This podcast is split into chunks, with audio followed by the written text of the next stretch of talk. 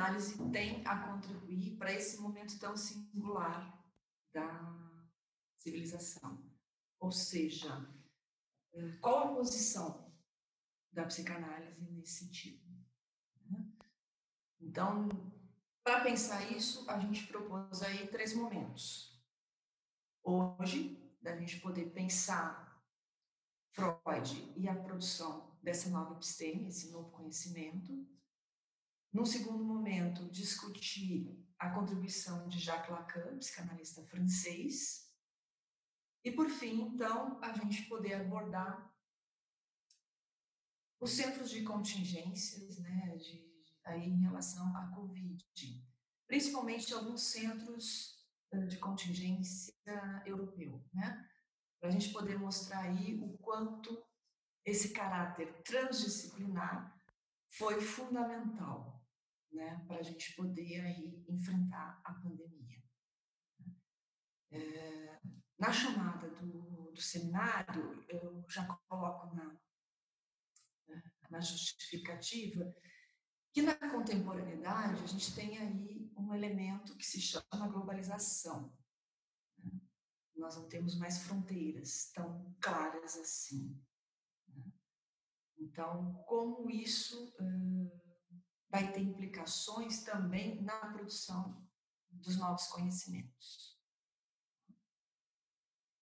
Bom, uh, vamos nos centrar hoje em Freud, né? e acho que a gente parte do princípio, essa é, é a minha hipótese, né? estou trabalhando com essa hipótese, que o Freud já parte, eh, ele antecipa, se a gente pode dizer assim, a produção de uma teoria, a produção de uma episteme, a produção de um novo conhecimento, a partir de uma posição interdisciplinar. E na época dele ainda não se tinha, não se falava né, em interdisciplinaridade. Né? Por quê? Porque a gente tem que contextualizar. Né? O Freud, uh, final do século XIX, a gente tem aí um contexto onde o positivismo é o paradigma dominante. Né? Então, nós temos aí o paradigma cartesiano. Né? é, disciplinar. Acho que isso que é importante a gente partir. No século XIX, a gente tem aí uma posição de produção de saber a partir da disciplinaridade, ou seja, desse modelo cartesiano, onde se tem um molde, um modelo, para se trabalhar as pesquisas, né, os seus objetos de pesquisa. Lembrando que uh,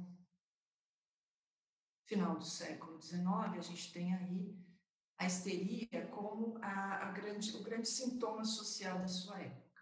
Né? Isso é importante a gente também situar.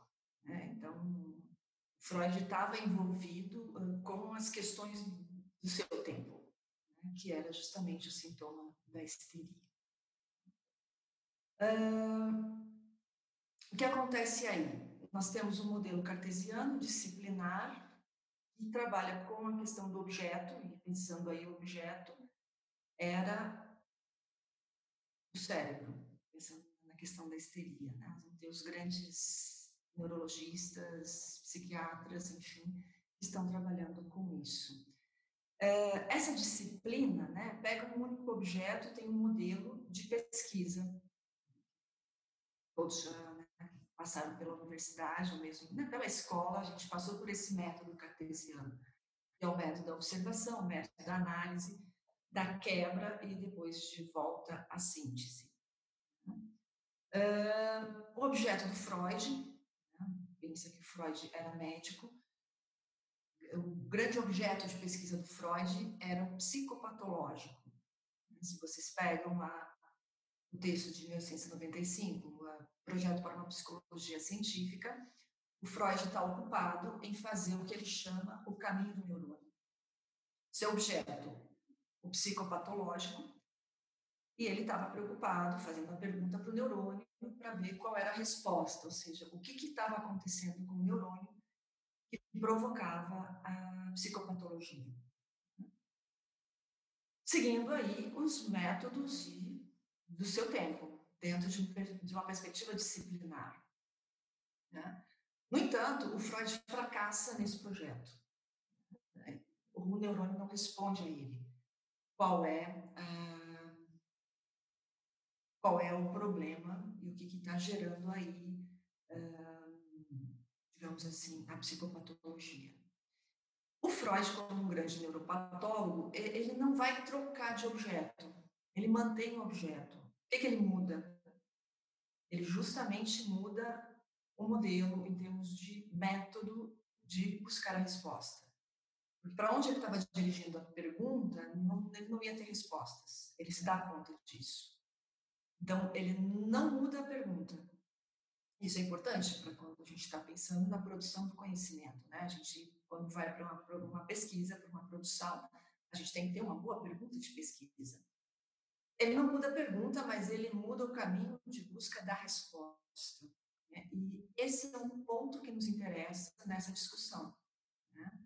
porque justamente essa posição dele já mostra uma posição científica, no sentido de que a verdade é sempre provisória, né? mas mostra que, bom, o objeto dele é bom, não é um problema, mas o problema está no método, o problema está nesse caminho da busca da resposta.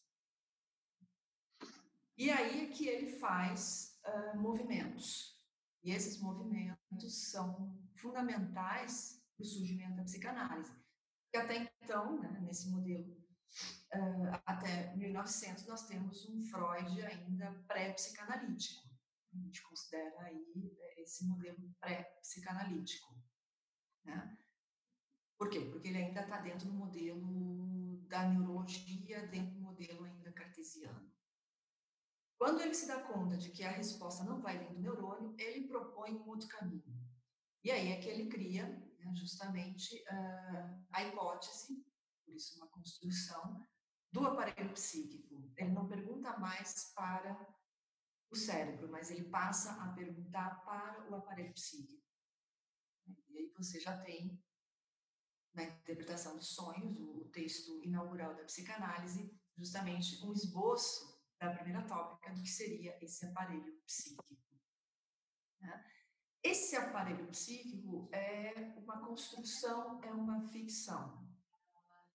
Isso já aponta ao rompimento do modelo cartesiano, né? porque pensa que o objeto, para o modelo cartesiano, tem que ser um objeto que seja passível de ser observado. Quando ele muda hum, do cérebro, que é passível de ser observado, e hoje a gente tem exames muito sofisticados para mostrar todo o funcionamento neurológico, né? ele muda justamente para o aparelho psíquico, para essa ideia de que o psiquismo está construído, ou pensa o psiquismo dentro de uma outra perspectiva.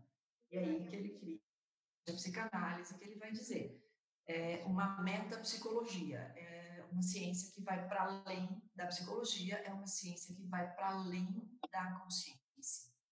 Né? Ele, des, ele desloca da consciência como seu objeto, né? tipo assim, de tentar responder racionalmente o que acontecia, dentro da racionalidade cartesiana, e aí é que ele faz movimentos. Esses movimentos é que nós podemos situar como movimentos para a interdisciplinaridade. Ele sai da disciplina e vai para uma postura, por isso que eu estou situando aí como uma postura, uma posição interdisciplinar.